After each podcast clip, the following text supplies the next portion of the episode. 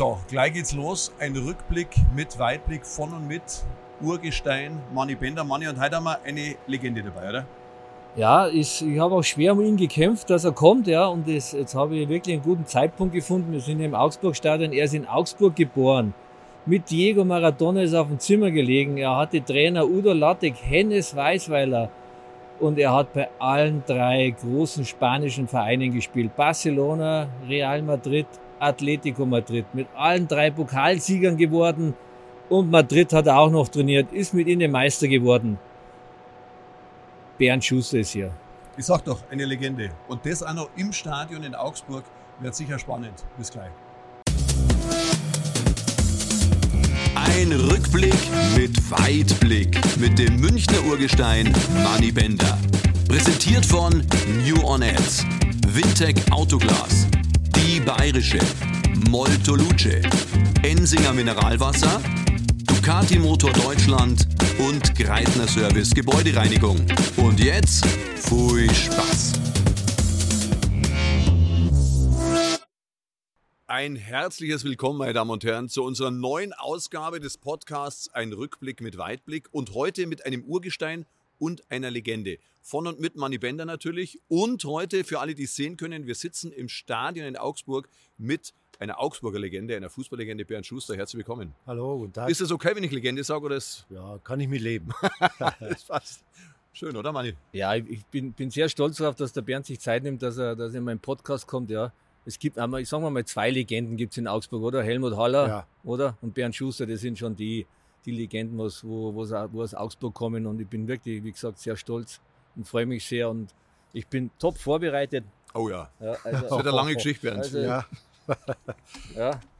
Und deswegen da ich sagen, legen wir gleich los. Wir fangen immer an. Äh, Die Bayerische präsentiert fünf Schwarz- oder Weiß-Fragen und dann, man, das liegt bei dir auf der Hand, Deutschland oder Spanien. Deutschland. Barcelona oder Real Madrid? Jetzt wird es aber schwieriger. immer, Ne? Ich würde mal Real Madrid machen. Echt? Ja. Wow. Äh, Kali Rummenigge oder Paul Breitner?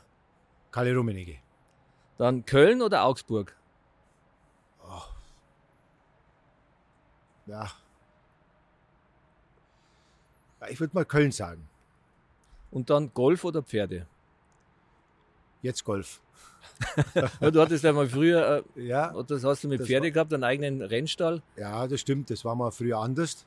Und da haben wir Pferde gezüchtet sogar. Die haben wir aus Spanien mitgebracht. Das war ein Riesenhobby, auch mit meinen Töchtern. Aber das hat sich jetzt geändert. Jetzt geht es lieber zum Golfplatz. Bisschen gemütlicher, Ja, ja, Am- entspannter. Am längsten überlegt hast du gerade bei Augsburg oder Köln. Augsburg die Geburtsstadt, wo wir jetzt im wunderschönen Ja. Stadion sitzen, genau. aber natürlich in Köln die ersten Schritte in den Ja. Fußball. Ja, genau, das ist richtig. Ne? Hier natürlich aufgewachsen, angefangen mit Fußball, äh, Jugendnationalspieler geworden in Augsburg, viel zu verdanken natürlich, war klasse. Aber der Schritt dann zum Profi ist natürlich nochmal eine ganz andere Sache. Ne? Nationalspieler, A-Nationalspieler. In Köln habe ich mich da zwei Jahre super wohl gefühlt. Das war halt ein riesen, riesen Moment für mich. Das war eigentlich der Moment in meinem Leben. Ja? Dieser Wechsel von der Jugend zu, zum Seniorenfußball und und dann ging ja alles so schnell auch. Ne? Also deswegen schon Köln, das ist eine riesen äh, Erinnerung da. Also ich muss, ich muss jetzt sagen, ich hätte jetzt eigentlich gedacht, bei Barcelona, Real sagt er Barcelona, weil du acht Jahre dort gespielt hast. War das, weil du dann nur Trainer warst mit ihnen, weil Meister geworden oder war Ja, das das, ist auch Ausschlaggebende oder? Auch ein bisschen schwierig. Ne? Natürlich äh, darf man nicht vergessen, Barcelona. Ne? Das war auch äh, äh, ein toller, toller Moment, tolle Jahre. Acht Jahre hätte ich nie gedacht. Ich war eigentlich nicht so einer, der so längere Zeit in einem Verein bleiben könnte, habe ich nicht gedacht. Also, äh, aber es hat sich dann so ergeben und aber gut, Real Madrid, bisschen mehr Erfolg gehabt und dann natürlich auch Trainerstation kommt auch noch dazu. Ne? Ja, das bringt schon was mit. Ja. Ja, das, wenn, wir, wenn wir jetzt schon bei dem Thema sind, über die Erfolge, was du gehabt hast, wo du gespielt hast und alles, das machen wir, gehen wir gleich durch. Aber du bist ja Miguel Soler, man, du wirst wahrscheinlich schon öfter angesprochen worden sein, dass Ja. ihr zwei, ihr seid die einzigen, ja, muss man mal wirklich sagen, das ist, äh, das ist Unglaublich, fast außerirdisch unglaublich. ist das, ja. Äh, Du hast da bei Bayern und 60 gespielt. Ja. Ja. Und unter Haching. Und oder?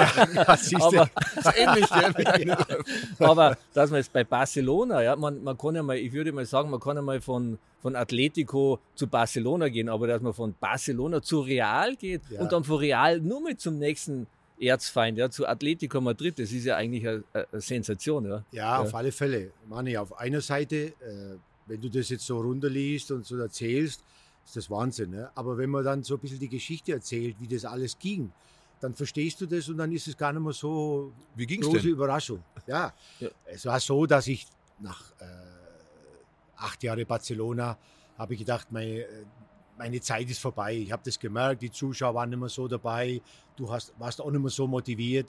Waren für mich viele Jahre, wir haben auch Erfolg gehabt, natürlich viel Probleme gehabt. Und mein Vertrag lief aus und ich habe gedacht, komm, ich glaube, das muss ein Wechsel her. Ja, ich brauche eine neue Motivation. Und so war es dann auch. Nur äh, ich hatte dann äh, die Möglichkeit zu Juventus Turin gehen. Da hat Michel Platini aufgehört. Die wollten einen neuen jungen Spieler. Da kam ich dazu. Wir waren eigentlich da in Verhandlungen und es hat dann irgendwie nicht funktioniert zum Schluss. Da gab es ein paar Probleme und plötzlich taucht Real Madrid auf. Von heute auf morgen Anruf Real Madrid. Leo Benhacker, der holländische Trainer, war damals da. Und er hat sich unglaublich um mich bemüht. Ja, das merkt man natürlich auch, das mag ein Spieler auch gern. Ja, wenn ein Trainer natürlich jeden Tag anruft und dann komm und mach und die wollen Champions League-Sieger werden. Und da habe ich gedacht, Mensch, äh, wir sind ja eigentlich glücklich in Spanien. Meine Kinder aufgewachsen, Spanisch, deutsche Schule, Madrid auch deutsche Schule. Äh, Meine Frau hat sich auch mit Schwierigkeiten dann, meine Ex-Frau damals dann ein bisschen so angewöhnt an Spanien. Und dann haben wir gesagt, warum sollen wir jetzt ins Ausland gehen? Bleiben wir hier. Und das war eigentlich der Grund, warum ich zu Real Madrid ging. Das ging gar nicht so, dass ich jetzt Barcelona ins Auswischen wollte. Da, so weit sind wir gar nicht gekommen. Ja, im Gegenteil. Ja. Und so ist die Geschichte Madrid entstanden. Ja. Einfach aus Bequemlichkeit vielleicht ein bisschen. Und dann Ja. der Schritt zu Atletico? Dann hatte ich einen Dreijahresvertrag Real Madrid. Nach zwei Jahren sagte Benjamin Toschak, das war der Trainer damals, er wollte die, die Ausländer wechseln. Und äh, Damals nur zwei erlaubt. nur zwei erlaubt, genau. Ich war damals mit Hugo Sanchez äh, Oh. Ausländer. Der Mann mit zwei. Schienbeinschützer, glaube ich. Gell? Ja, Kann mich gut erinnern. mit vier. Mit vier. Mit vier, genau. Vorne zwei, hinten zwei. und äh, ja, und äh, plötzlich hieß es am, am, nach dem zweiten Jahr, äh, das war eigentlich, haben wir ein Double gewonnen, sind dann im Halbfinale gegen Milan ausgeschieden mit Arrigo Sacchi. Da fing die neue Ära Milan an, mit Baresi, Gullit, Van, Van Basten und Also so wir, haben, wir weiter. haben doch einiges gemeinsam. Wir, wir sind damals mit Bayern auch im Halbfinale ausgeschieden, genau gegen die 89. Ja, das war eine Riesenmannschaft. Ja. Die haben wir dann da zwei, dreimal hintereinander Champions League gewonnen. Ja. Und, äh, und in dem Sommer hieß es dann, ja, es gibt keine äh, Stammplatzgarantie und er möchte gerne andere Ausländer. Und so bin ich nach zwei Jahren schon wieder von Barcelona weg, blieb aber dann im, blieb in diesem Sommer hängen. Also es gab kein neues Angebot, ich habe keinen Wechsel gehabt. Und äh, die Vorbereitung fing wieder an und ich saß zu Hause in Madrid. Ja, und es war ein bisschen komisch. Und das Problem kam, dass Atletico Madrid ganz schlecht die Saison anfängt. Die ersten Spiele verliert. Gleich in der ersten Runde Europa League. Da gab es ja damals nicht die Gruppen, sondern Hin- und Rückspiel. Go. Und waren die direkt weg. Ja. Und dann hieß es plötzlich, Mensch, Hat, hat die da der, der legendäre Jesus Hill angerufen? genau. Nein, echt? Oh, Ja, Geil. absolut. Der war Trainer damals. Und ausschlaggebend war eigentlich Paulo Futre. Mhm. Der war damals der Ausländer und äh, einer der beiden. Und äh, der sagte dann plötzlich eines Morgens, nach dem Wochenende, Montag, Dienstag, das kam in der Zeitung, das war ein Bericht, eine Aussage von ihm, sagt der Präsident, warum holen wir eigentlich den Schuster nicht? Der sitzt zu Hause, tut nichts ne, und den könnte man eigentlich ganz gut gebrauchen. Und zwei Tage später war ich bei Atletico Madrid. So sind die Geschichten halt. Ja, Wahnsinn. Da, Ja. das hast du gar nicht geplant, das ging gar nicht, ja, sondern das hat sich so ergeben aus einfach so Überlegungen, kommt was, kommt nichts, plötzlich entscheidest du dich dafür, ohne irgendwie groß hinter nachzudenken, Mensch, was machst du denn da eigentlich, ne? Zu den Spezi Das ist also, ja so ähnlich wie der Manni, der war schon bei Köln und ist dann doch zu Bayern gegangen. Ja. Ja. Ich war damals schon mit Köln einig, ja. ja, Und habe Christoph Damm schon die Hand drauf gegeben. aha, Und dann zwei Tage später äh, bin ich bei meinen Eltern zu Hause und dann äh, ruft mich der Uli Hoeneß an. Sagt, Ja. oh Mani, hier, servus, Uli Hoeneß hier. Äh, magst du nicht zu Bayern kommen? Und dann hab ich gesagt, ja, lieben gern, Uli, aber es gibt ein Problem. Ja, was denn? Ja, ich habe jetzt vor zwei Tagen an Christoph Daum die Hand drauf Ja, gegeben, ja. dass ich nach Köln gehe. Ja, dann, ja, hast du was unterschrieben? Habe ich gesagt, nein, nichts unterschrieben. Und zwei Tage später hat er mich angerufen und gesagt, äh, okay, alles erledigt, wenn du zu Bayern kommen möchtest, dann lass uns zusammensitzen. Also haben wir schon einige ja, da beneide ich dich. Das hätte ich gerne auch Gemeinsamkeiten, so ja. gehabt. Ja? Ich wäre damals, klar, Bayern München war mein Mhm. Traumverein. Ne? Augsburger hier, Bayern und musste halt dann nach Köln. Aber gut, Ja. das war ja okay, aber natürlich wäre ich gern eher zu den Bayern gegangen, ne? zu meinem Wunschverein. Ja. Ja, aber das ist ja, du hättest ja, hast du damals, wo du von Köln äh, nach Barcelona gegangen bist, wo, wo ich entschieden habe, nach Barcelona, hat es da kein Angebot von Bayern oder? Es gab ein Angebot von Bayern, das stimmt. Aber äh, bin gerade Europameister geworden. Und dann haben die die Ablösesumme auf 3,5 Millionen gegeben. Und damals, weißt du, war die Millionengrenze noch ein Skandal. Naja. Da gehen wir noch nicht drüber. Und da hat eben die Bayern gesagt, das, das können wir nicht, das machen wir nicht.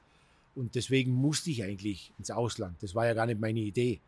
Ja, Ich wollte ja in Deutschland bleiben und natürlich Bayern wäre super gewesen. Aber durch diese Ablösesumme, diese hohe, gerade wie gesagt 20 Jahre Europameister, ne, da kommst du nicht umsonst weg.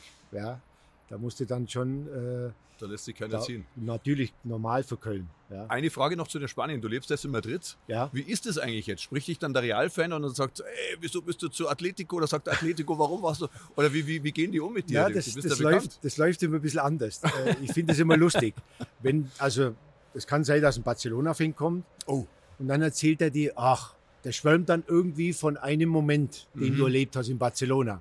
Die Madrider machen das und die Atletico Madrid machen das.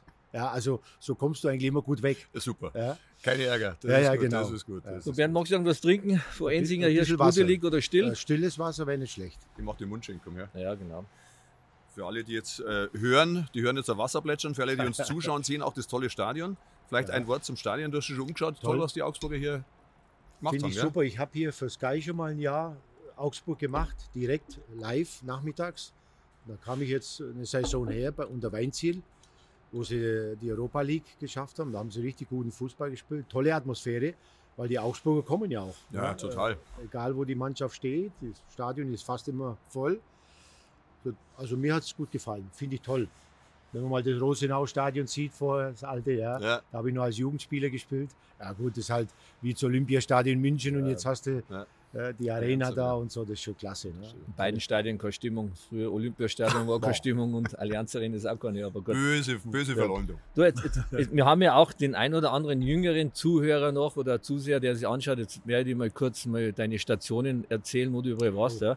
Köln, acht Jahre Barcelona, dreimal Meister, Pokalsieger, Europapokal der Pokalsieger geworden.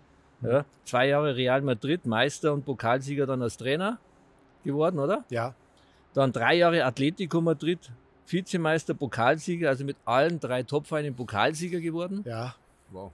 drei Jahre Bayer Leverkusen, ein Jahr Mexiko, insgesamt 577 Pflichtspiele, 142 Tore, bis 1980 Europameister geworden, hast aber nur 21 Spiele für Deutschland gemacht. Da kommen, Ja. werden wir auch gleich noch drüber reden. Ja. Bist aber damals inoffiziell zum besten Spieler der Europameisterschaft gewählt worden. Mm, ja, Ja. Als Trainer, nur jetzt noch die wichtigen, was in Köln, Ja. Schachtja Donetsk, Ude Levante, FC Getafe mit dem Underdogs ins Pokalfinale gekommen. Ja. Das war, glaube ich, so der Durchbruch dann in Spanien oder als Trainer, oder? Mit, da kam Mit dann die Getafe. Verpflichtung zu Real Madrid. genau. Anschließend dann Real Madrid, Meister, Supercup-Sieger, beschickt aus Istanbul und FC Malaga. Das ist eine Ja. Liste. Spieler und Trainer, wow. Also, Ja, und äh, was, glaube ich, viele Fußballfans interessiert, äh, wo lebst du jetzt momentan? Also ich bin zum Schluss jetzt in Spanien geblieben. Äh, Ich wäre natürlich gerne, äh, also beruflich gern wieder über meinen Beruf natürlich gern wieder nach Deutschland zurückgekommen. Es war ein paar Mal so eine Möglichkeit da. Es hat sie irgendwie nie, wir sind nie zu Ende, zum Ende gekommen und das war eigentlich schade. Hätte gerne so meine spanische Erfahrung mal mit hergebracht, fußballerisch, trainermäßig, äh, Mentalität und so weiter. Die Mischung finde ich hervorragend, Deutsch-Spanisch. Man hat es ja gemerkt, wie Pep Guardiola kam, die spanischen Spieler bei Bayern und, und anderen Mannschaften haben immer hervorragend funktioniert. Das war eine gute Mischung. Und das passt eigentlich. Und das hätte ich gerne mitgebracht, aber es hat nicht funktioniert. Und so bin ich halt in Madrid geblieben, wohne da jetzt und werde auch bleiben wahrscheinlich. So, jetzt beruflich nach Deutschland. Jetzt habe ich hier einen Überraschungsgast. Ich hoffe, Oh, ich hoffe, dass er hingeht. Ja, ich habe es mit ihm besprochen. ja. Und du wirst ihn auch, du wirst ihn auch gleich an der, an der Stimme erkennen.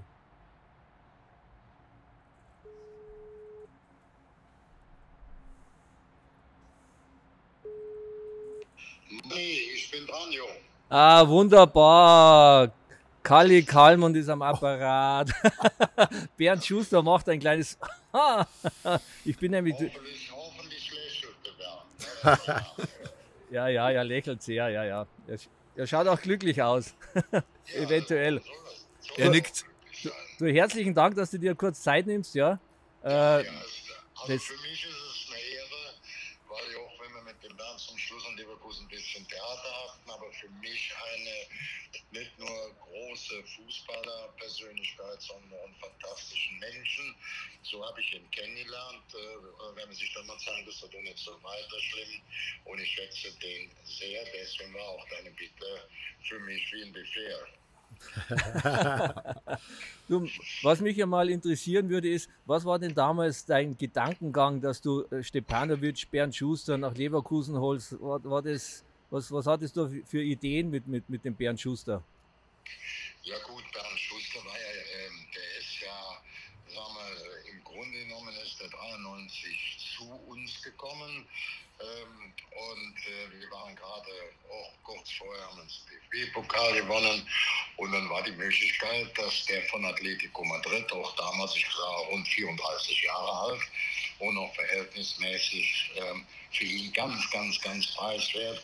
Wenn ich heute die Preise sehe, haben wir damit einen absoluten Weltklasse-Spieler, der zu dieser Zeit und im Alter noch absolute Weltklasse war, also mit 34 Jahren, auch konnten wir den verpflichten, eine große Persönlichkeit in Deutschland. Wir waren stolz wie Wolle und ich an erster Stelle.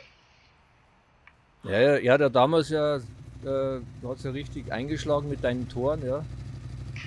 Ja, ja, das war natürlich, ich hatte immer diese Ist nie aufgegangen. Das ist ja ein Jahr später Rudi Völler auch mit 34 Jahren, er ist ein bisschen jünger, der Rudi, so ein halbes Jahr, zu uns nach der WM gekommen. Ich habe meine ursprüngliche Vorstellung war ja die, die kannte auch der Bernd, weil er nicht nur gut Fußball spielen konnte, er konnte ein Spiel lesen, er konnte ein Spiel analysieren, es war eine Persönlichkeit, die jungen Spieler haben zu ihm aufgeschaut, war ja meine ähm, ja, persönliche Intention, äh, Bernd Schuster als Cheftrainer nach Stepanovic zur Installierung und Rudi Völler als ähm, Manager. Der Rudi hat das immer ziemlich früh abgelehnt, er hat gesagt, ich werde das nie machen, aber er war jetzt 26 Jahre, ist ja 96 nach seiner Laufbahn, auf die vier Jahre DFB, die haben immer noch mit eingebrockt, war der 26 Jahre noch tätig. Ne? Also Rudi hat da nicht ganz seine Drohung eingehalten, ich mache danach nichts mehr.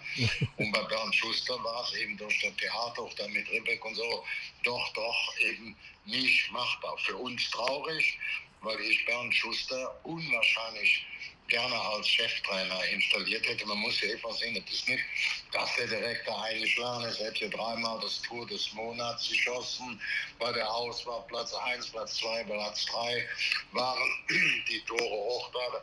Das muss man eben sagen, da gegen diesen Weitschuss damals äh, gegen ähm, den, den, den ähm, äh, Eintracht Frankfurt. Das war schon mal eine Nummer, da muss man schon mal sagen, alle, alle Achtung denjenigen Andy Köpke, dann hätte er noch einen, den Kahn auch noch prominenter Torwart gemacht. Ja, das, den da, war ich, da, da bin ich auch auf dem Platz gestanden bei dem Tor, da kann ich mich auch noch erinnern, ja.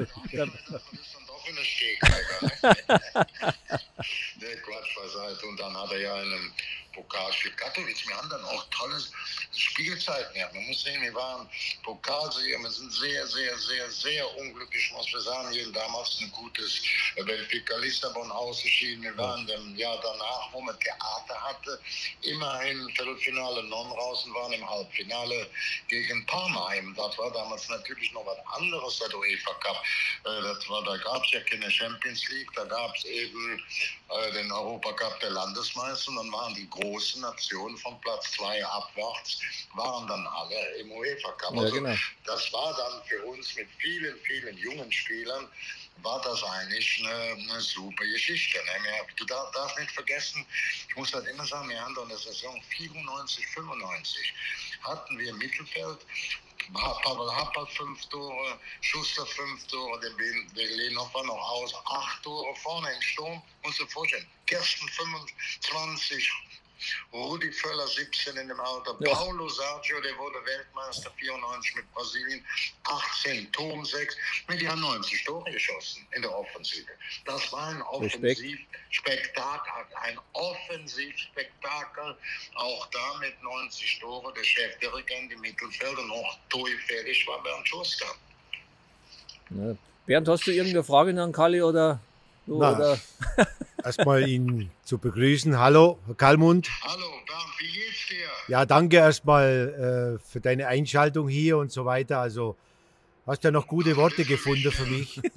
ja, Ja, das, äh, ich habe alle Fakten genannt. ne? Ich meine, war ja auch schon als äh, junger Manager ähm, 1980 in Rom, ne, da wo du als rund 20-Jähriger, ne, wenn du wer der Mittelfeld, der Müller, der Stielicke, vorne im Sturm äh, oder offensiv, Rummenigge, Ruprecht, Klaus Allofs, da war der als 20-Jährige dabei, mittendrin. Nicht nur dabei, mittendrin am Platz.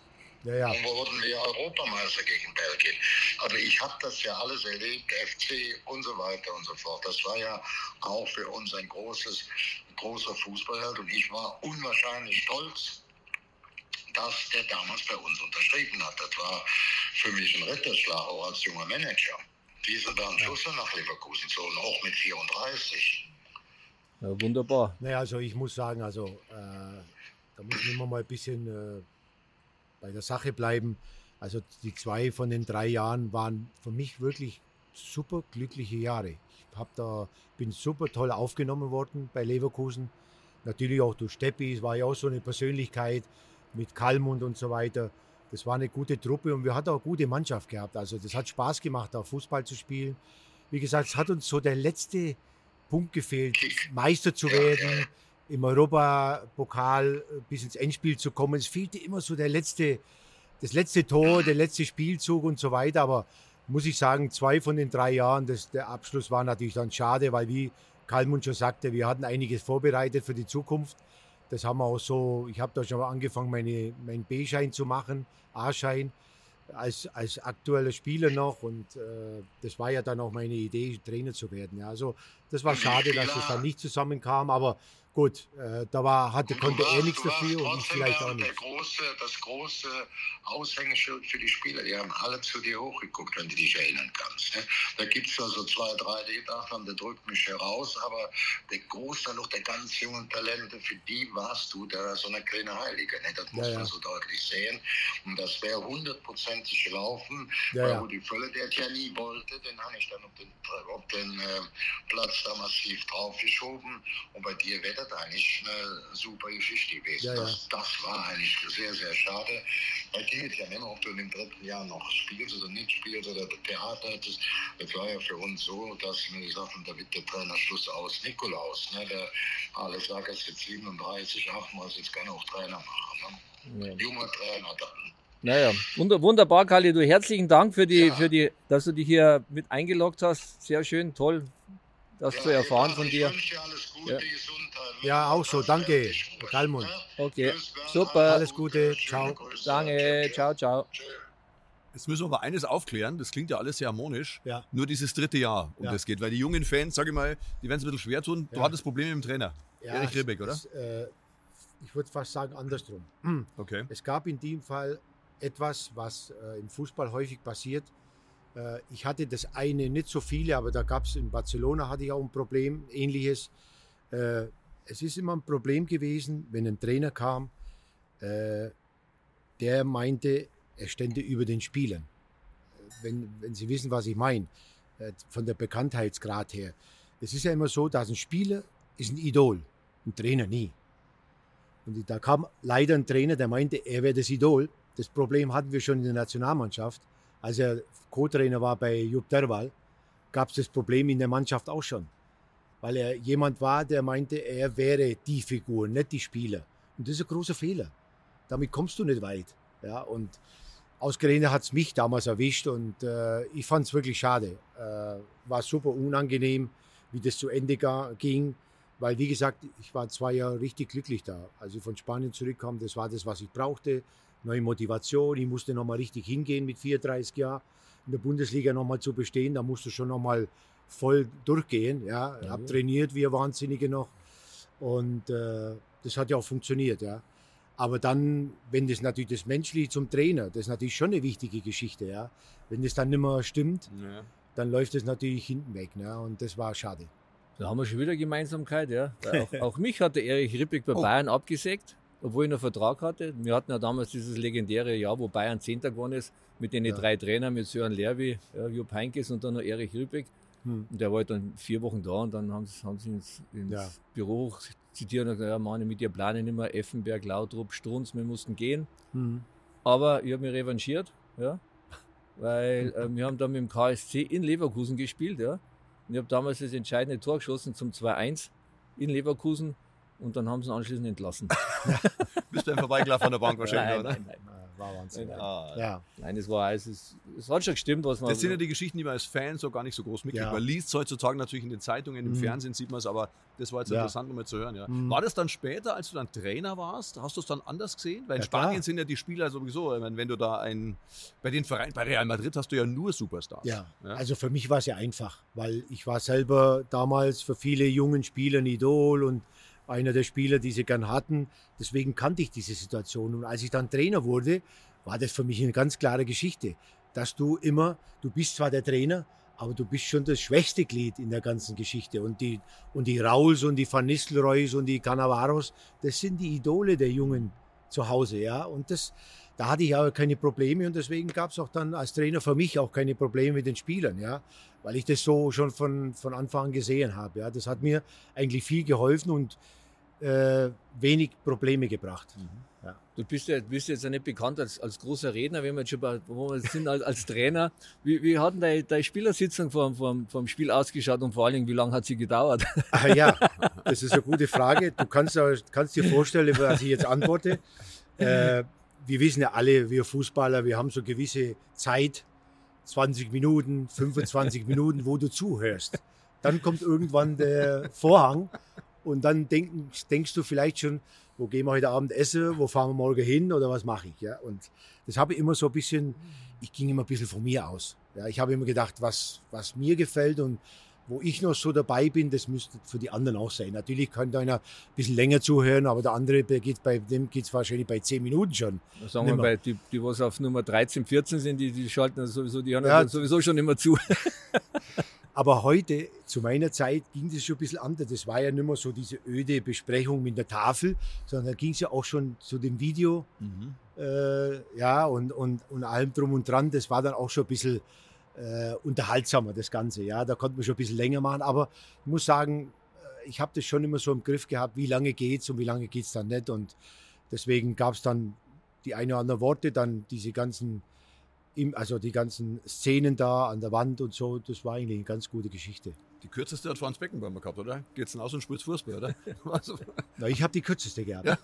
So weit ging es gar nicht. die? bei Luis Aragonés kam der zur Kabine, wir saßen alle schon drin. Typisch vorm Spiel. Ne? Die Tafel war, da waren die Mannschaft aufgeschrieben. Da kam er rein, da schaut er so, guckt so hin, der sagt, auf geht's, gehen wir. Das ist echt noch kürzer. Und das war noch kürzer. Und da haben wir gedacht, alle, wir sind erst mal gerade aufgestiegen, aus, äh, aufgestanden, weil wir gedacht haben, kannst jetzt nicht aufstehen. Aber der hat seine Jacke genommen und ist gegangen. Und da saßen wir alle allein, haben wir gesagt, gut, dann gehen wir halt. Und das war unsere Besprechung. Ja, das war kürzer gesehen. Ja, gibt schon einiges. Oh, Mann. Ja, du hattest ja, du hattest ja mal eine, äh, ja, sagen wir mal, die Trainer, was du hattest, sind ja eigentlich alles Legenden. Ja. Hennes Weißweiler, Udo Lattek, ja, also das ist schon, schon fast bei Hennes Weißweiler hat er über dich mal erzählt, äh, wo du mit 21 warst in, in Köln. Äh, es ist der beste Fußballer, den ich jemals im Training gesehen habe. Und das von einem Hennes Weißweiler zu hören, das ist ja, Das ist, das ist ja, das ist ja Wahnsinn mit in so jungen Jahren. Ja, gut, also Manni, ich habe das nicht gehört. Das höre ich jetzt das erste Mal. Äh, was aber Ich habe schon. gut recherchiert. Äh, ja, gut recherchiert. Super, super, so weit bin ich nicht gekommen. Aber es ist wahr, erstens mal war das natürlich eine tolle Sache. Hennes Weiß war ja damals, stand ja auf junge Spieler. Das hat man bei Gladbach damals schon gesehen, mit Stielige, Bonhoff und alle. Ne? Waren alles junge Spieler, die hat er einfach spielen lassen. Mich hat er auch aus Augsburg geholt. Und äh, er hat, er hat ja eigentlich wenig mit uns gesprochen. Ja. Er hat uns Junge gelassen. Er hat mehr so mit den Stars damals, Heinz Flohe, Herbert Neumann, Kuhlmann, Schumacher, die sind ja gerade, haben gerade das Double gewonnen, als ich da hinkam. Ja, da war ja richtig was los. Ne?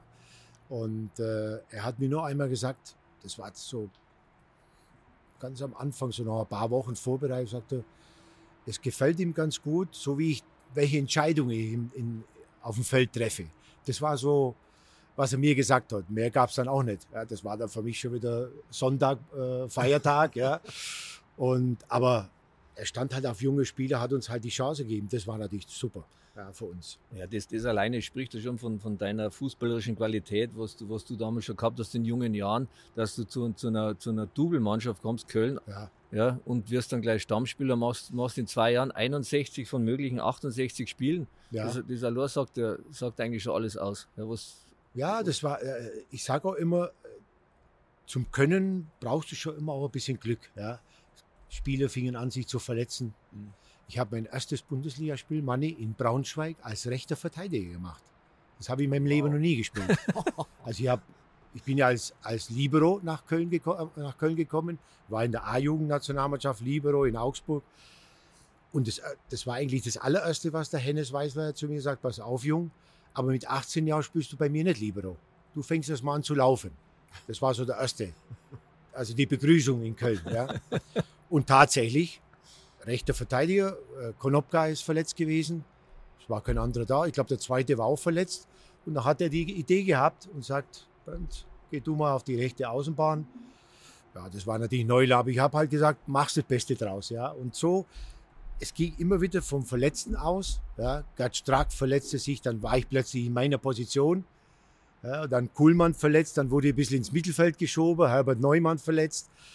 Im Endeffekt bin ich dann als Mittelfeldspieler hängen geblieben und da bin ich dann natürlich groß geworden. Aber da gehört halt alles das auch ein bisschen dazu, ein bisschen Glück und dann kommst du rein, spielst gut, läuft ein bisschen und habe natürlich die Chance genützt, ja, ganz klar. Ja, man muss, muss ein bisschen erzählen von früher, ja. Die, die jungen Zuhörer, die kennen ja heutzutage nur noch flache Hierarchie.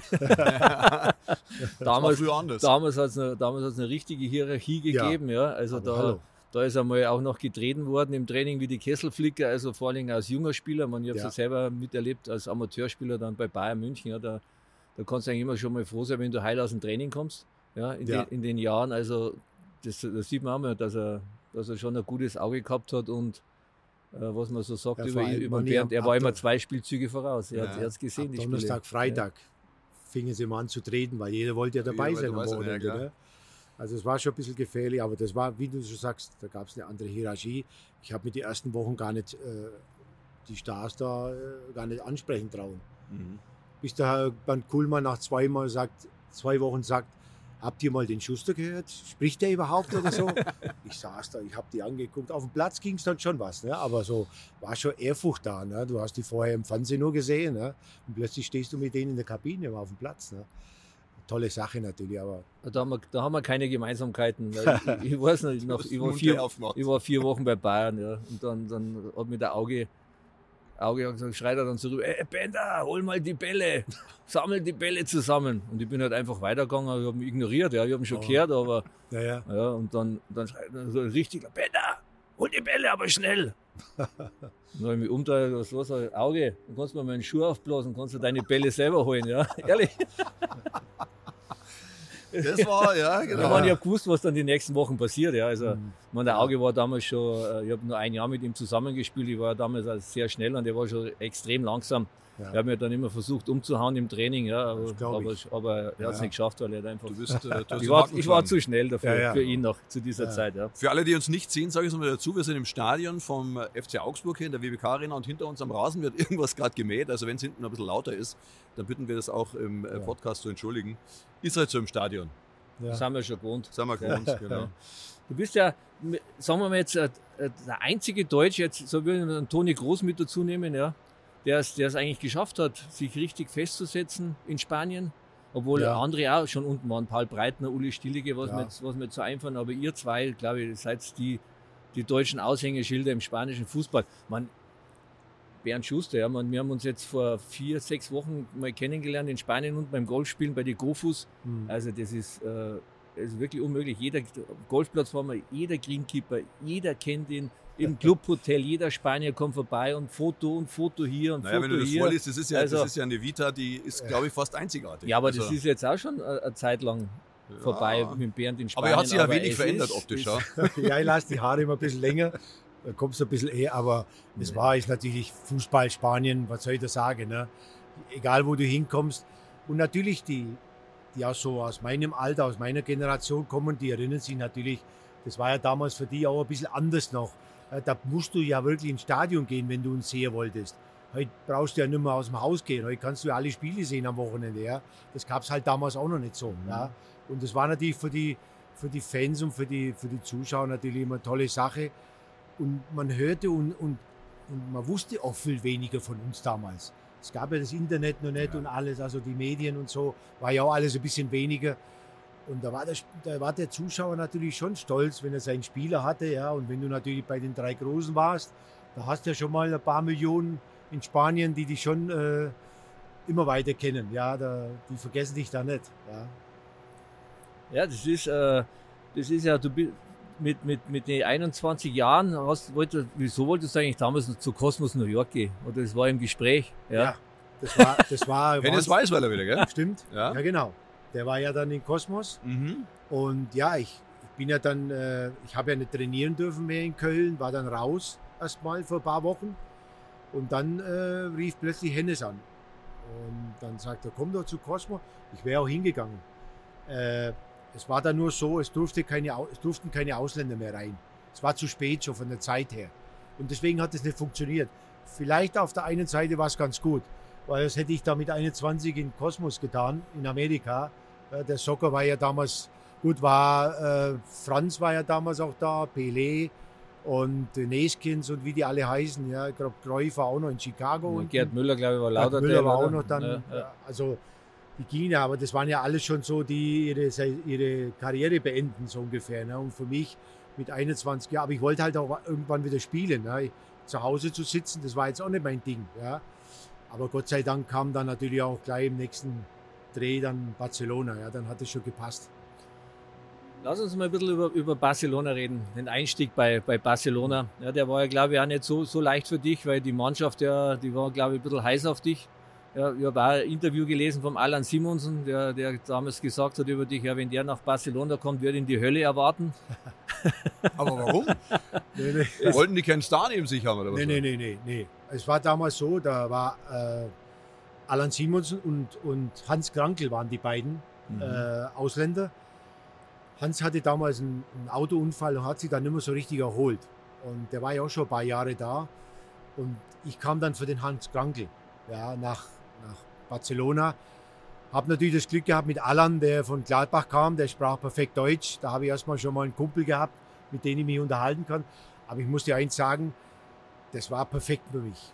Als ich in das Stadion kam, bei der, Vor, äh, also bei der Vorstellung, das Riesenstadion von, von 80, 90.000 Zuschauer, äh, habe ich gedacht, da musst du am Samstag spielen. Ne? Das ist mein Ding. Ich war natürlich auch heiß, ich wollte wieder spielen. Ne? Und ich habe praktisch die drei, vier Tage trainiert und habe schon mein erstes Spiel gemacht. Ne? Ich habe mich zwar irgendwie fit gehalten, aber du weißt ja auch, mit Tennis spielen und ein paar Lauf, Läufe im Wald, das ist nicht so die Fitness, die du hast für ein Spiel. Du ja? brauchst- Und deswegen ist mir das ein bisschen schwer gefallen. Aber für mich war es klasse. Ich weiß jetzt nicht, was der Alan jetzt mit meinte, aber ich muss ehrlich sagen, Barcelona war vom ersten Tag an, die haben mich hervor, hervorragend aufgenommen und ich habe natürlich auch, muss ich dazu sagen, mit meinen ersten beiden Spielen habe ich die Zuschauer schon gewonnen. Ja, es kam vielleicht ein bisschen zu blond, blauäugig, Mhm. groß gewachsen, st stolpert da über, über den Platz, ja. Oder wie man so sagt, ja. Also, Ja, ja. Da Ja, aber- stolpert vielleicht nicht, aber ein bisschen gut Fußball gespielt und da war natürlich, war es direkt schon in den Herzen der Zuschauer. logisch. Ja. Das war ein Riesenvorteil. Du weißt ja, wie das ist, wenn du zu neuen Mannschaften kommst. Der erste Eindruck ist auch immer wichtig. Ja, das ist, macht Aber viel trotzdem, aus. trotzdem wolltest du nach sechs Monaten wieder weggehen von Barcelona in der Winterpause. Das war, weil meine Frau nicht zurechtkam da damals. Meine Frau, die hat, der ist es so unglaublich schwer gefallen da. Die kam nicht so rein da. Die war zu Hause gesessen, hat nur gewartet, bis sie nach Hause kam, hat keine Freunde gefunden, erstmal die erste Zeit. Und da habe ich auch gedacht, das geht eigentlich gar nicht. Ne? Ich hatte einen Dreijahresvertrag, deswegen habe ich vorher gesagt, mit diesen acht Jahren, das war eigentlich, eigentlich mir nie gedacht. Ja? Und, äh, und das war schon so, wo du sagst, gut, für mich war auch wichtig, vielleicht für viele anderen auch, die Familie muss sich natürlich auch wohlfühlen. Wenn die Familie natürlich zu Hause sitzt, die Frau heult die ganze Zeit und wartet, bis du noch kommst und kriegt da auch keinen Zug hin zum, zum Start, zu Start zu den Leuten, dann hilft dir das auch nicht. Aber das spricht ja, ja auch für dich. Ich stelle mir heute vor, einer darf in Barcelona spielen und sagt dann nach sechs Monaten, ich fahre wieder, meine Frau fühlt sich nicht wohl. Ich glaube, das wird man heute nicht mehr hören von so einem Profi. Da wird es wahrscheinlich wieder eine große Trennung geben und der wird sagen, du weißt was, dann geh nach Deutschland, ich spiele bei Barca. Also das, weiß ich, das ist schon bemerkenswert, finde ich. Es kann gut sein, dass es heute vielleicht andersrum geht. Ich ja. vermute mal, ja. Aber also. gut, für mich war das eben immer wichtig gewesen, meine Familie, das hat mir einen riesen Halt gegeben und ich musste auch die Harmonie, war für mich auch immer ganz wichtig. Ich bin ein sehr harmonischer Mensch, brauche also um mich herum sehr viel Harmonie. Und deswegen war halt die Familie wichtig. Und da das am Anfang nicht so läuft, gut, das hat sich dann ein bisschen geregelt, hat sich dann ein bisschen eingespielt. Im zweiten Jahr ging es dann besser. Und wie gesagt, wir sind ja dann acht Jahre geblieben. Ne? Das sagt ja alles. Ne? Weil David, nur kurz, wenn du jetzt sagst Harmonie und wenn man dich so sieht und es ist sehr angenehm, das Gespräch, mhm. wenn man die Vita so liest und liest dann nach sechs Monaten will er weg, ja. man kennt die Geschichten hinter nicht ja. und das und die Nationalmannschaftsgeschichten, da kommen wir sicher noch dazu, ja. dann klingt das eigentlich nicht nach Harmonie. Da haben früher mal alle gesagt, Menschenskinder, das ist so ein Querschläger, der Bernd Schuster und wieder will er was und da passt nicht und da passt nicht. Sprich, haben wir oder viele Fans dich damals ganz anders gesehen, auch die Öffentlichkeit dargestellt, als du eigentlich bist? Warte mal, Bernd, bevor du antwortest, da muss ich gleich noch ein bisschen mit einhaken. Und zwar ist es ja mit, äh, du hast einmal gesagt, Udo Lattek, er oder ich. Ja, dann hat es ja mit Barcelona, dann hast du auch mit ihnen gestritten und dann ja. Leverkusen auch. Und jetzt kommt eigentlich die Frage, ja, äh, was würde der Bernd Schuster, der heute hier sitzt, ja, was denkt er über diesen Bernd Schuster ja. in diesen jungen Jahren? Und sagen wir, und was würdest du anders machen oder würdest du jetzt sagen, naja, das war eigentlich schon alles richtig, was ich gemacht habe? Ja, auf alle Fälle war nicht alles richtig, was ich gemacht habe. Heute, heute, wenn ich so, heute oder vor vielen, vielen Jahren, wenn ich das mal so Revue passieren habe lassen, äh, da bin ich, habe ich schon gesehen, da hättest du viele Dinge anders machen können, ganz klar. Aber ich muss dazu sagen, äh, es gab natürlich, du warst erstmal sehr jung ins Ausland, kanntest die Sprache nicht, die Mentalität nicht, musst alles neu lernen hast früh Familie gehabt, Kinder auf die Welt gekommen, ja, früh schon. Und äh, das war natürlich alles sehr viel. Äh, Europameister, Profi und so weiter. Ja, das, ich habe, wenn, wenn du dann manchmal nachdenkst, was so in nur drei, vier Jahren bei mir passiert ist, die ersten drei, vier Jahren Profi, das erlebt ja einer mit 20 Jahren vielleicht. Ja. Jugendspieler, Profi, Vater, dreimal Vater hintereinander, ja, Europameister, gehst nach Spanien, Barcelona, Riesenverein, also ist viel passiert, aber natürlich muss ich auch zugeben, ich war auch zum Teil in gewissen Sachen sehr stur, manchmal ein bisschen zu offen. Ich habe das manchmal nicht so, ich habe immer gedacht, das wäre okay so, dass du jetzt halt einfach mal drüber sprichst, ja, offen. Und nicht sagst, ja, es ist schon gut so, ja, obwohl es eben nicht gut war. Ja. Und deswegen habe ich mir da auch viele Probleme eingehalst, das ist richtig, aber einer ist halt, wie er ist man verbiegt sich auch nicht unbedingt. Ja. Du kannst ja auch kein Schauspieler machen da und sagen, ich mache das jetzt so, bin aber gar nicht so. Ja. Sondern ich war schon so in der, natürlich jetzt mit dem Alter wird man ein bisschen ruhiger, man sieht es gelassener, ja. aber es war schon, aber ich muss ehrlich sagen, äh, ich habe das nicht immer gesucht. Ja, also das war nicht immer so, dass das gleich von mir so ausging. Das wirst du auch nachher hören, wenn wir über so einige Sachen noch drüber äh, nochmal sprechen. Ja, dann, dann machen wir gleich weiter, oder?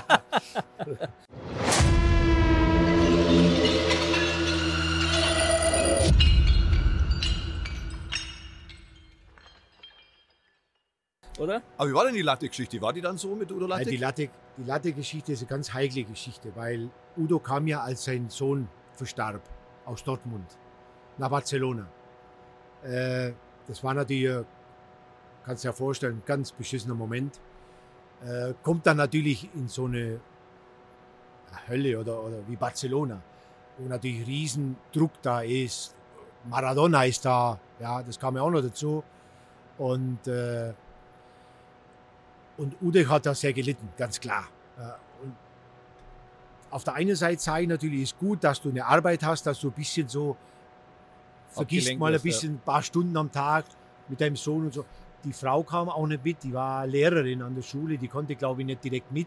Jetzt kam der ganz alleine. Ab und zu kam mal seine Tochter auf Besuch, zum Wochenende, aber er war ganz alleine. Und das hat man bei ihm gemerkt. Der war manchmal ganz weg von, von allem. Aber gut, du als junger Spieler, ja, du Barcelona, wir wollen Meister werden, wir wollen, ah, da bist du manchmal auch nicht so bereit, da drauf äh, Rücksicht zu nehmen, ja. Manchmal schon, manchmal nicht. Und das hat manchmal auch die Probleme gegeben, ja. Und mit Maradona war es natürlich dann noch extremer, ja. Zuerst kam er ja, da war ich alleine da. Und, äh, und dann im zweiten Jahr kam dann, kam dann Maradona und da gab es dann sowieso Probleme und das war, da habe ich eigentlich gar nicht viel mit dazu beigetragen, dass er gehen musste, sondern das war dann schon eher ein Problem mit, mit Diego. Ja. Stimmt es, dass du mit Maradona zwei Jahre auf dem Zimmer gelegen bist? Dass Udo Latti Ja. euch zusammengelegt hat? Oder? Wir waren zusammen. Äh, zwei Jahre nicht, weil das haben wir nicht geschafft.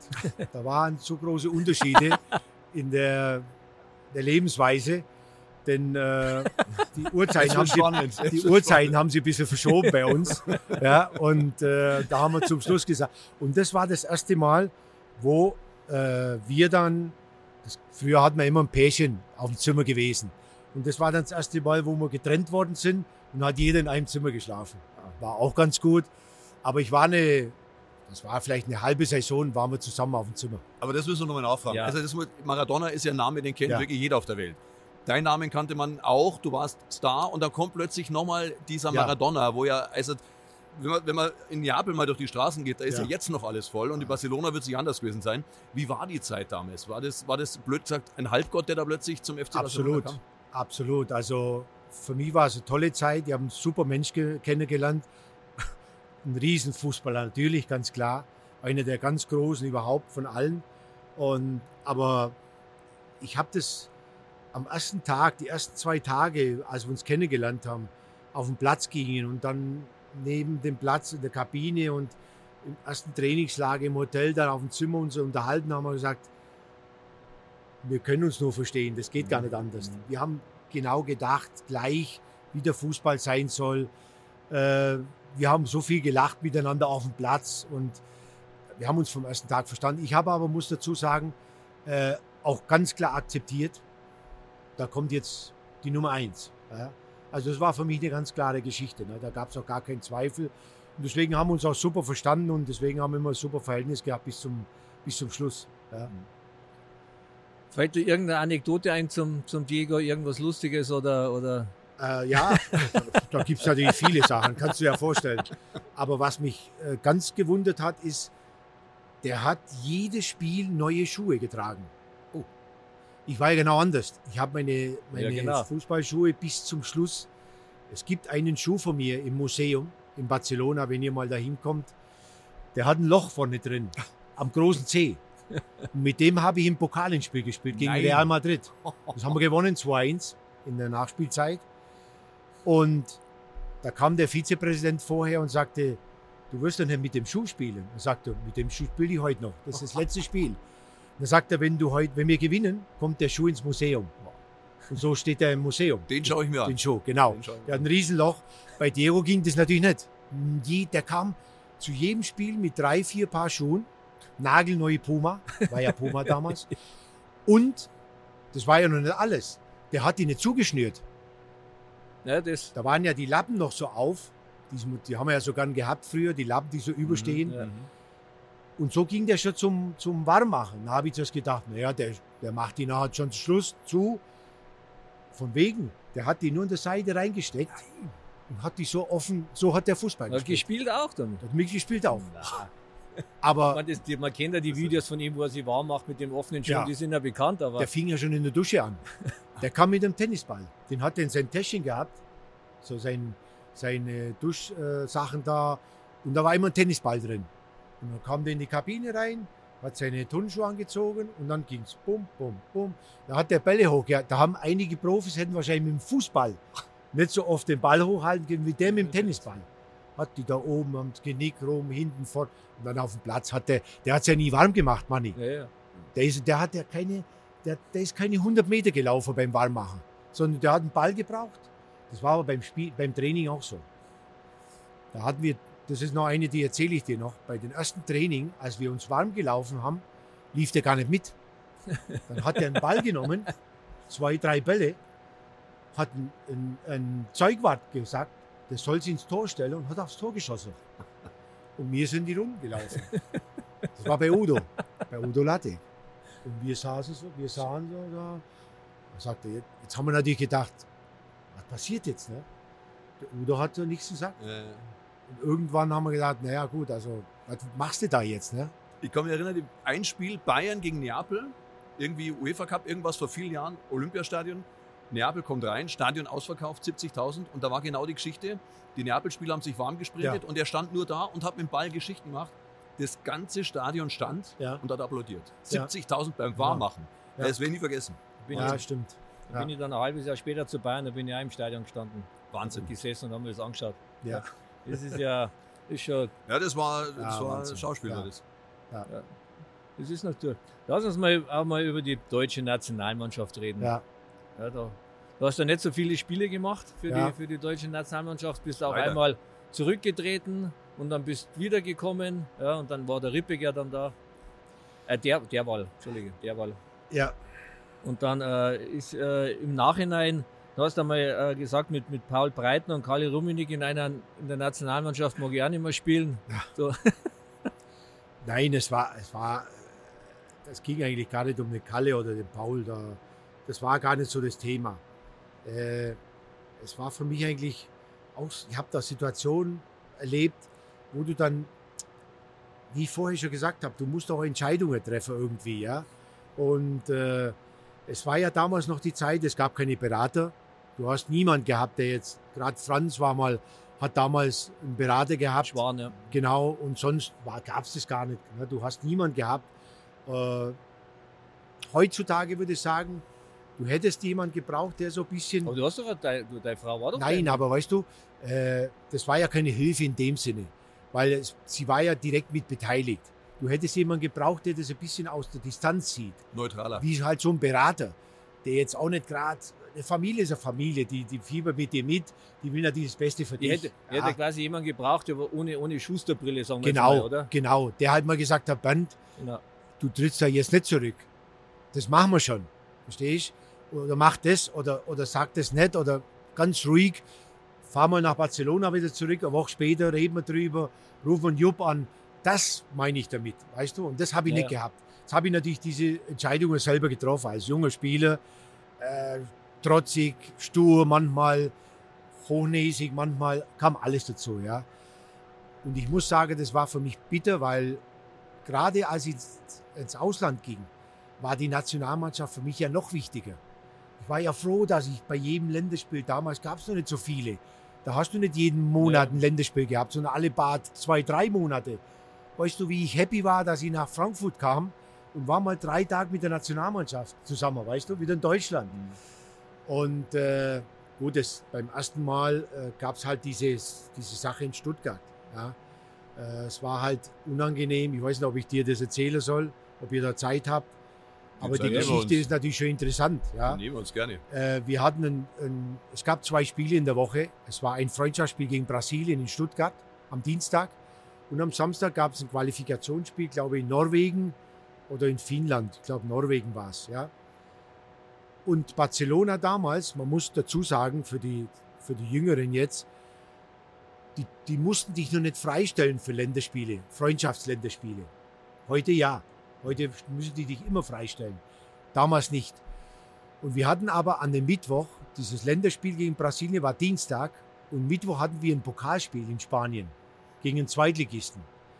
Und Barcelona wollte mich nicht zu dem Länderspiel lassen. Gegen Brasilien. Und das war für mich das erste Spiel. Zico, Sokrates, Junior, war ja riesen Brasilianer. Und da sagst du zu mir, ich darf da nicht spielen. Wegen einem Pokalspiel, Gegen Zweitligist. Zweitligist, Hin- und Rückspiel. Was habe ich natürlich gemacht? Ich bin ohne Erlaubnis nach Frankfurt geflogen am Sonntag. ah, riesen Theater in Barcelona. Ohne, kannst du dir ja vorstellen. Komme ich da an, haben wir, die, haben wir dann äh, Sonntag, Montag, vor allem montags, hat dann der DFB mit, mit, mit Barcelona sich geeinigt, dass ich eine Halbzeit spielen darf. Ja, ich natürlich happy. Ja. Ich habe dann am Dienstag die erste Halbzeit gespielt, musste aber am nächsten Morgen um 7 Uhr von Frankfurt nach Madrid fliegen, um dann nachmittags das Pokalspiel zu machen. Was ist aber? An dem Abend hat Hansi Müller Geburtstag und macht eine Feier bei sich zu Hause und lädt die ganze Mannschaft ein. Das habe ich so im halben Ding gar nicht mitgekriegt, weil ich war so ein bisschen fokussiert auf heute Abend Spiel, Hotel, morgen früh, früh raus. Bin ich nicht zu der Feier, bin zum Hotel, habe schnell was Abend gegessen, ins Bett. Und um 4 Uhr in der Früh klingelt es bei mir am Telefon. und äh, Jupp Derweil stinksauer, weil ich bei der Feier nicht war. Anscheinend haben einige Spieler auch ein bisschen gemotzt. So im Nachhinein, ja gut, wo ist der Schuster, warum ist der nicht da und so weiter. Ich habe das irgendwie nicht verstanden, weil das für mich ganz selbstverständlich war, dass ich an dem Abend nicht zu einer Feier gehe, auch wenn es der Hansi Müller war, super Freund von mir. Und, äh, aber ich musste zurück, es waren spanische Journalisten da, die beobachten mich natürlich auch die ganze Zeit. Und äh, die waren alle sauer. Und dann rief mich Jupp Derwal an, äh, Entschuldigung, Udo Lattek und sagte, du Bernd, da ist ein Riesentheater. Ich sage, Udo, äh, ich verstehe das alles nicht so. Was machen wir denn und so? Ich war natürlich ein bisschen nervös dann plötzlich, hellwach von einem Moment auf den mhm. anderen. Ja. Ging dann in die Rezeption runter, da kam mir gerade Paul entgegen von der Feier. Auch schon ein bisschen benommen so, ja, vier in der Früh. Hat aber nichts gesagt. Ich stand dann da und suchte dann den Herr den Schmidt, damals der da Betreuer war. Ja. Den habe ich dann nicht gefunden und so weiter, war ein bisschen nervös. Ging wieder in mein Zimmer. Plötzlich ruf, rief Udo an, sagte, du Band, ich habe mit dem Jupp Derwey gesprochen, das ist alles geklärt. Sag ich, super. Gott sei Dank. Um 6 Uhr Runde in der Rezeption, Taxi auf mich gewartet zum Frankfurter Flughafen Stuttgart. Ja. Äh, kam der Horst Schmidt, hat mir mein Ticket gegeben. Und dann habe ich gesagt, Horst, wo ist denn das Ticket für, für am Donnerstag zurück? Und dann sagt er, du brauchst am Donnerstag nicht mehr zurück, du spielst am Wochenende nicht.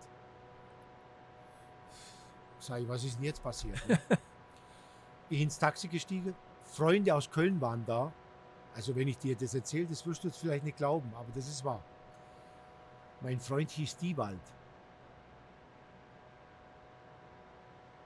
Kannst du überlegen. Sitzen wir im Taxi nach Frankfurt, sagt mein Freund, du, mir ist was ganz Komisches passiert. Mich hat jemand um 5 Uhr heute früh angerufen, bin ans Telefon, einer fiel an, sagte, Jupp, das kannst du so nicht machen und so weiter und so fort. Ich habe nichts, ich habe immer nur Ja, Ja gesagt und habe wieder aufgelegt. Das ist ja unglaublich. Also, da sage ich, Jupp, die Wald, der Wald. Ja.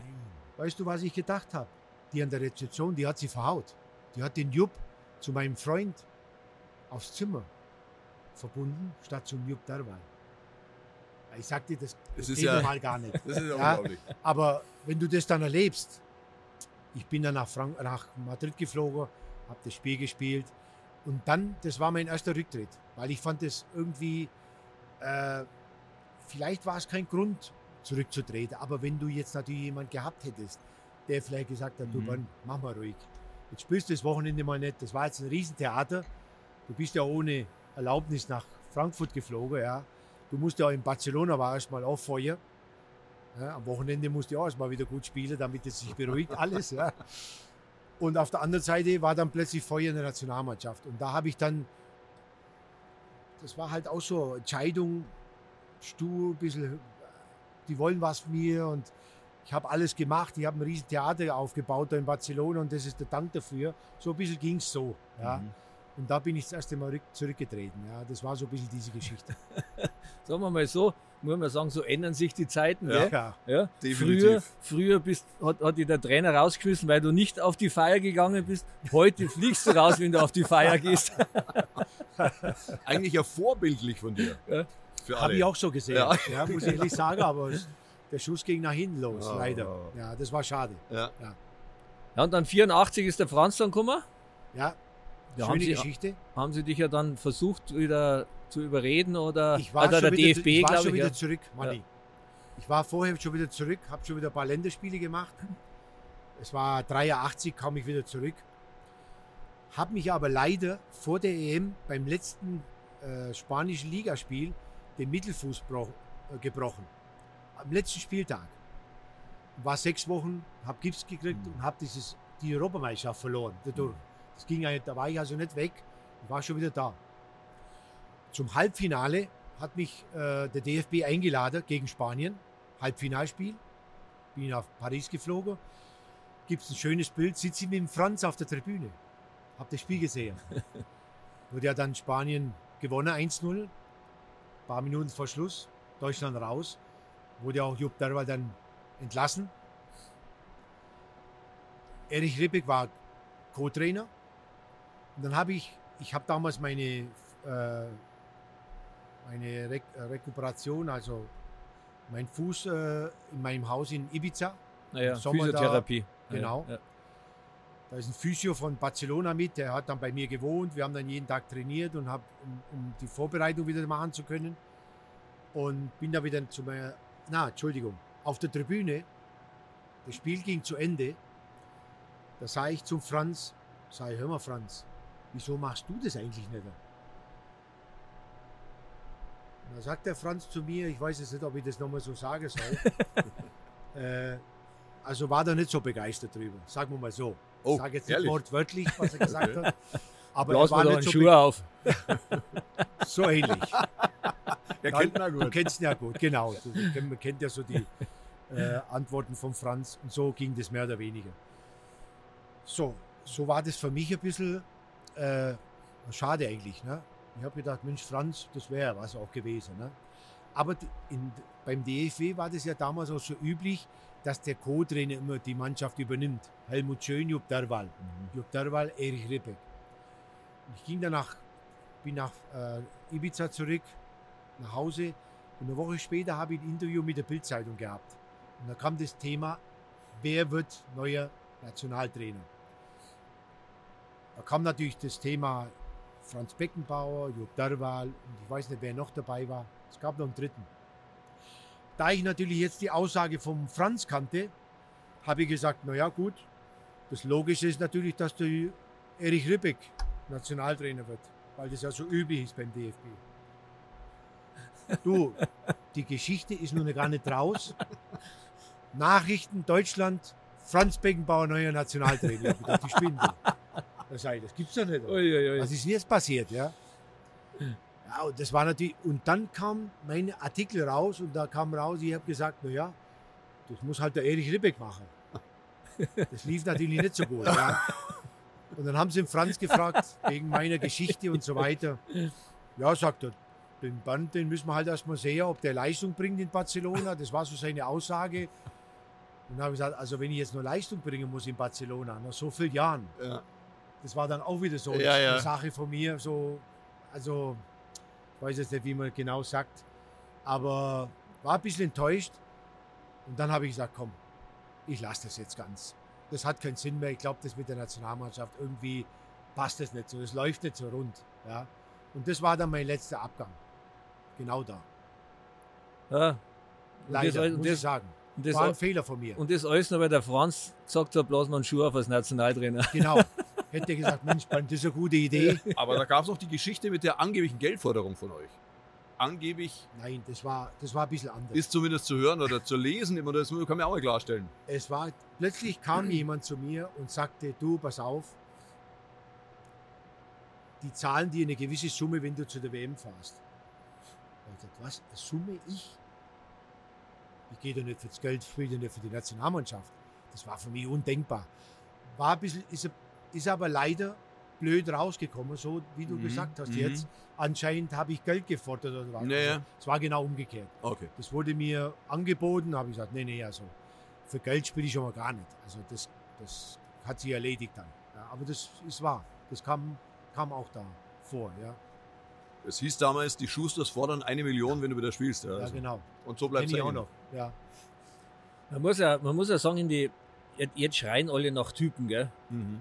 In, Ja. die, in die 80er, 90er, da hat man ja Typen wie die oder Beckenbauer oder da gibt es ja, Bender. gibt's ja, gibt's ja, Effenberg. gibt's ja en masse solche Leute. Wo, wo, wo glaubst du, wo liegt jetzt so der Unterschied zwischen Deutschland und Spanien auch in der Jugendarbeit? Hast du da ein bisschen Einsicht oder? Ja, also ich muss sagen, ich war unglaublich überrascht. Schon in meiner Zeit haben die in, der, in dem unteren Bereich schon unglaublich gut trainiert.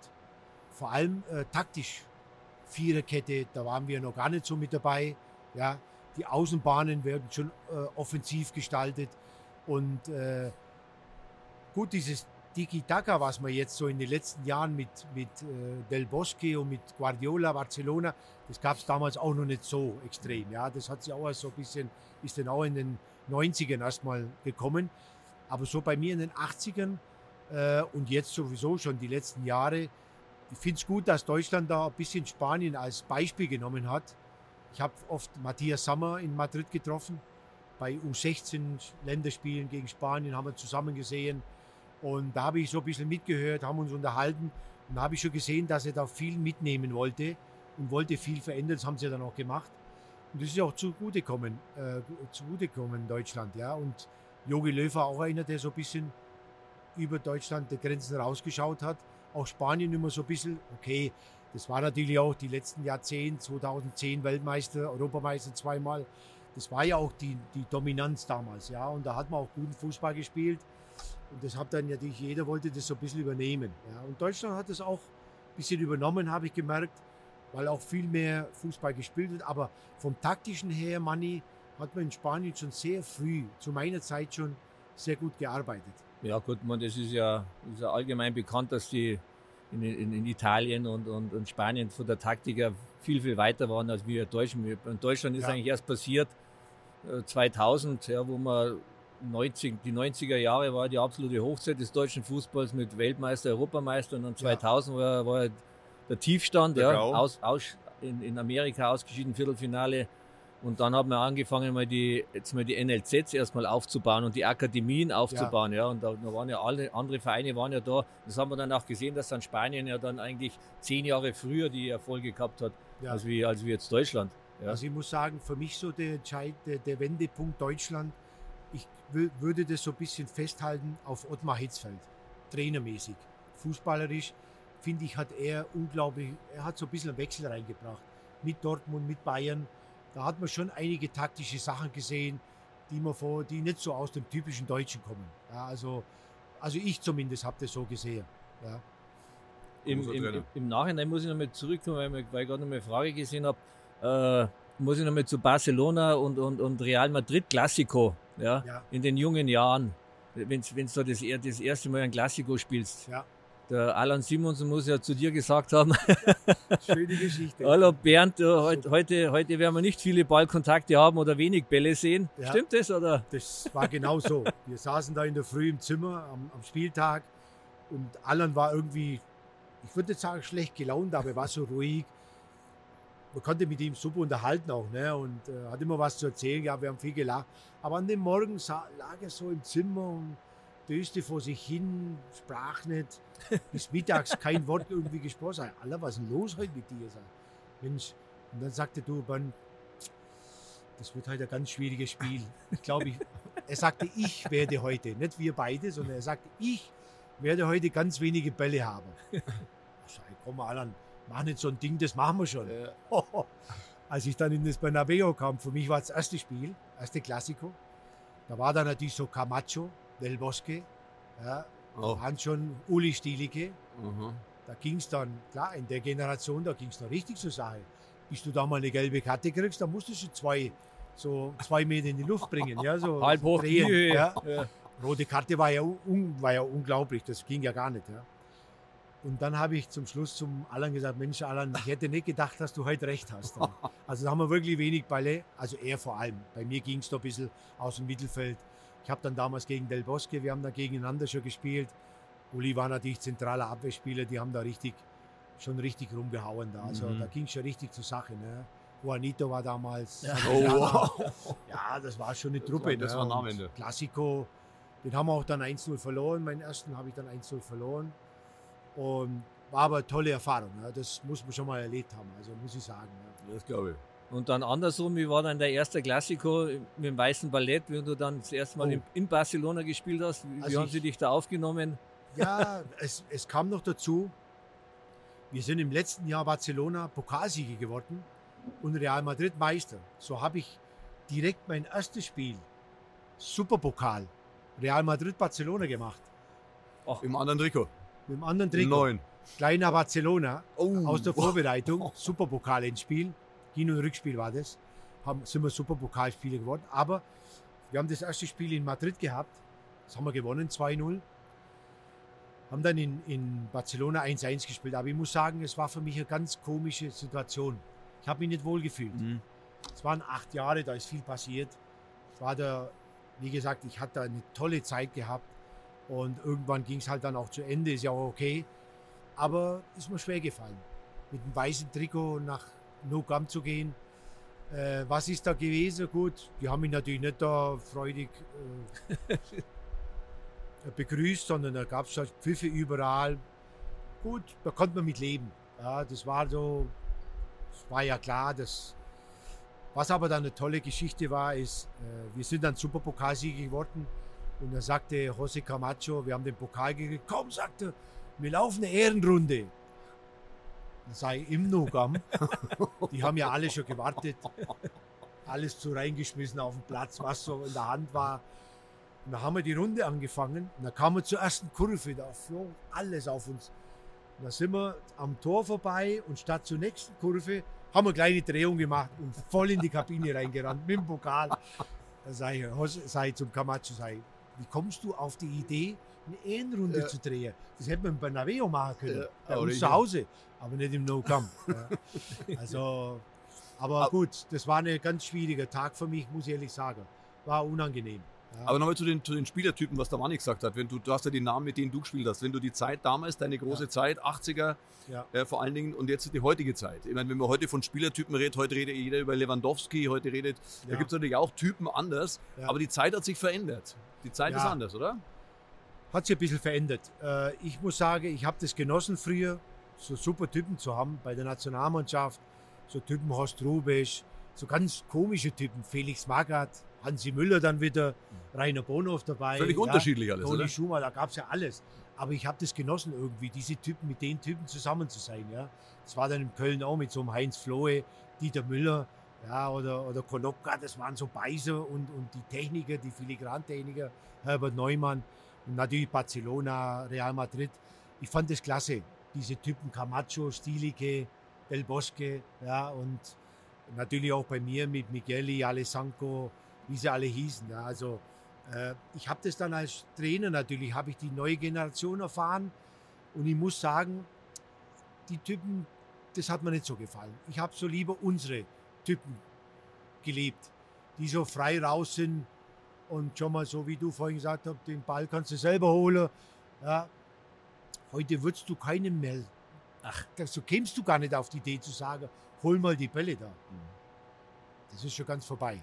Da sind wir schon ganz weit weg davon. Du hast, Ja. dann, du hast in der Kabine dann, wenn ins Training ist, drei Anrufe vom Berater drauf.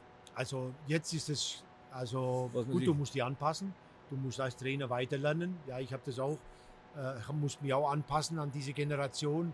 Gut, du kommst damit zurecht, aber ob dir das dann gefällt oder nicht, ist eine andere Geschichte. Ja, und ich muss sagen, mir hat meine Zeit schon eher, äh, die Typen haben mir mehr gefallen. Das haben uns ja die Benders neulich erzählt. Oder auch äh, Ja. dahinter jetzt bei Frankfurt hat er gesagt, das ist auch ein Grund, warum er nicht mehr spielen wollte. Weil dieses, dieses Authentische, in die Kabine gehen, Ja. sich mal anschreien oder jubeln. Jeder Ja. sitzt nur da, ich war ja nie dabei, aber schaut jetzt auf sein Handy, was jetzt in den Social Medias ist. Und früher hat man das interaktiv miteinander gemacht, gefreut, gelacht, geweint oder so. Ist wahrscheinlich so, oder? Ich habe zum Beispiel eine Sache als Trainer jetzt in dieser Generation, muss ich mir überlegen, äh, dass du bei jeder Sache, die du entscheiden möchtest, musst du dir gut überlegen, ob du es machst.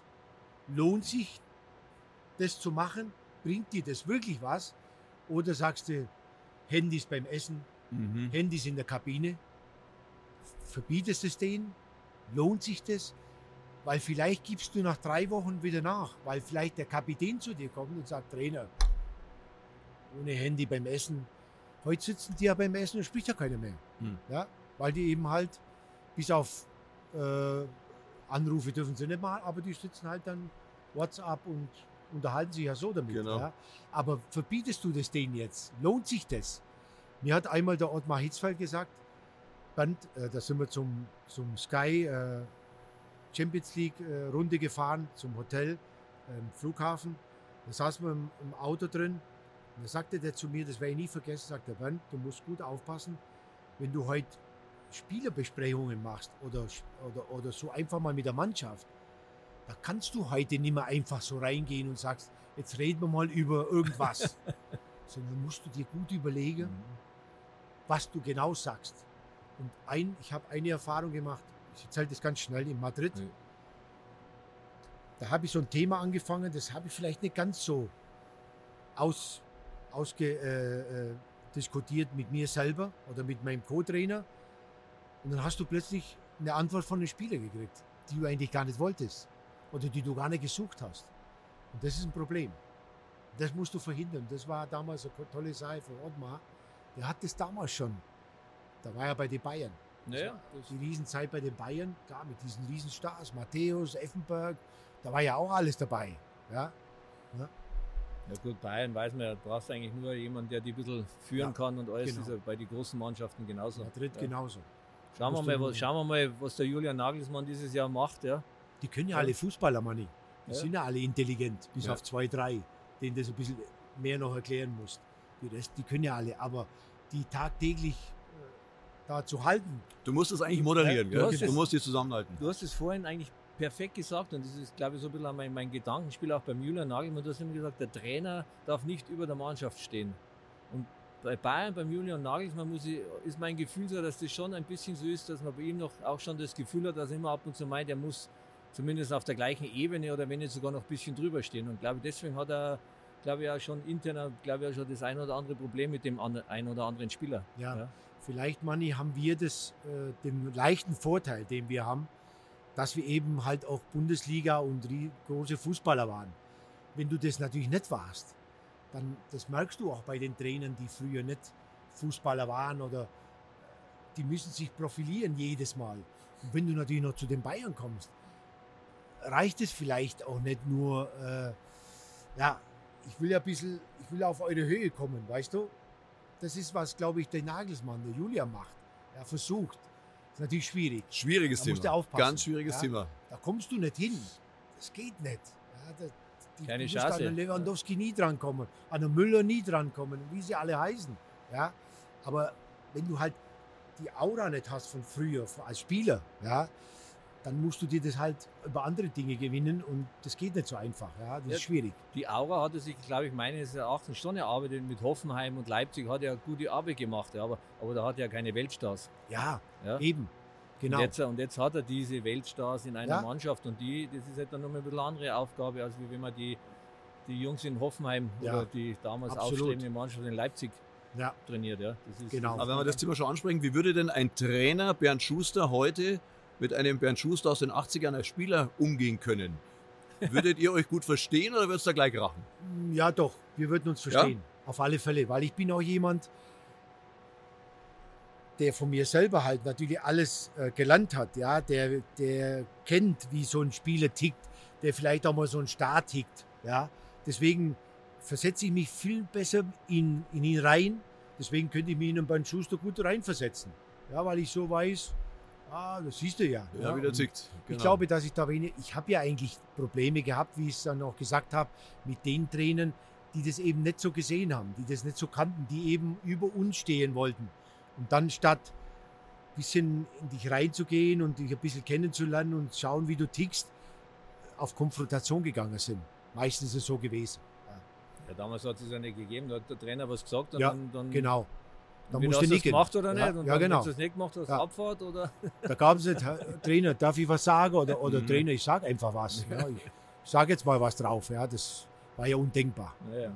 Äh, wie schaut jetzt eigentlich so heutzutage dein, dein Tagesablauf aus oder, oder bist du geschäftlich irgendwo gebunden oder, oder hast du irgendwas Äh. oder, oder sagen wir mal, du hast nur noch dein Geld verwalten Ja, nee, also Golf spielen oder ich will schon noch versuchen, dass ich was mache. So. Natürlich werde ich gerne als Trainer noch weiter, würde ich weitermachen, da ich noch ein paar gute Jahre habe, denke ich mal. Aber äh, ich mache Fernsehen und Radio in Spanien. So bleibe ich auch ein bisschen dabei immer. Ja, Spiele übertragen, Champions League, Wochenende, schreibe auch mal einen Artikel oder sprechen mal so wie wir heute, machen wir so ein Interview. Ja, und äh, ja, halt mich fit, bin jeden Tag im Gym. Ja, bisschen körperlich fit sieht zu halten. Ja, danke. Kompliment. Kostet auch ein bisschen Golf im spielen, Alter. oder? Golf spielen kommt auch ab und zu dabei. Man kann auch jeden, jeden Tag spielen, das wäre auch langweilig. Ja. Ich habe äh, komischerweise vor einer Woche mit Carlos Sainz gespielt. Vater und Sohn. War eine tolle Sache. Wollte ich gerade sagen, spannende Runde, oder? Spannende Runde. Spielen richtig gut beide. Ja. Und äh, ja, so, so läuft halt dann der Tag auch ab. Kinderschule, noch Fußball, der Junge, die Tochter Handball. Ja. Und äh, ja, so vergeht die Zeit eigentlich. Eigentlich zu schnell. Wird nicht langweilig. Nein. Ja, das versucht man halt. Ja, genau. Das ist nicht langweilig. Es gibt ja nichts Schlimmeres wie Langeweile. Ne? Du, Also, du bist jetzt hier zu Besuch in Augsburg, weil deine Mutter Geburtstag Ja. hatte.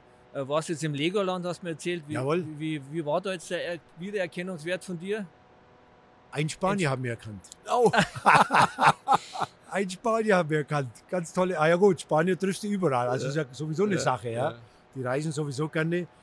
Und plötzlich sah ich da, war so ein bisschen müde vom, von Rauf- und Runterfahrerei mit meinen Kindern. Die werden ja sowieso nie müde, aber irgendwann war es bei mir auch vorbei. Und da saß ich so schön auf der Bank. Und dann drück- drückt mir einer so auf die Schulter und sagte, können wir ein Foto machen, Herr Schuster? Das war gar kein Thema, aber war der Einzige. Aber du gerade sagst, Augsburg zurückkommen, sicherlich toll. Ja. Du hast auch gerade gesagt, Trainer wird dich nochmal reizen. Ja. Jetzt bringen wir mal das in Gang. Augsburg sucht ja immer wieder. Momentan haben sie jetzt einen Trainer. Wäre das einmal eine Möglichkeit? Ja, ich sage jetzt mal speziell Augsburg, äh, äh, Deutschland, Bundesliga, auf alle Fälle, ganz klar. Ne? Augsburg natürlich, als alter Augsburger wäre immer eine tolle Sache gewesen. Äh, gut, hat jetzt nicht funktioniert, aber speziell Deutschland wäre schon eine tolle Sache Man gewesen. soll ja nie, nie sagen. Ja, auf alle Fälle, das ist Fußball sowieso, ja. Genau. Spielst du mit deiner Familie auch mal wieder Gedanken nach Deutschland zu ziehen oder, oder habt ihr euch festgelegt jetzt?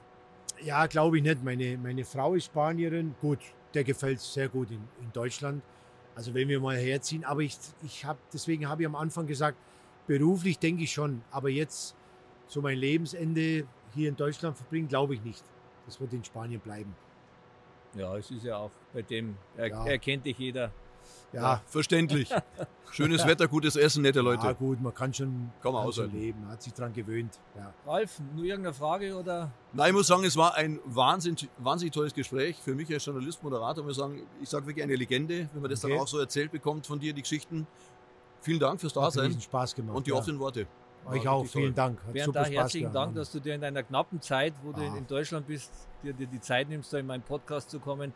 Und ihr wisst ja, gewinnen beginnt mit Gelassenheit. Dieser Rückblick mit Weitblick wurde Ihnen präsentiert von New On Ads, Wintec Autoglas, die Bayerische, Molto Luce, Ensinger Mineralwasser, Ducati Motor Deutschland und Greitner Service Gebäudereinigung. Ja, und wenn es Ihnen gefallen hat, dann sagen Sie das gern weiter über Brieftaube, Instagram, was weiß ich. Und wenn nicht, Manni, was machen wir dann? Ja, dann Nicht. löschen. Bis zum nächsten Mal. Pfiat euch.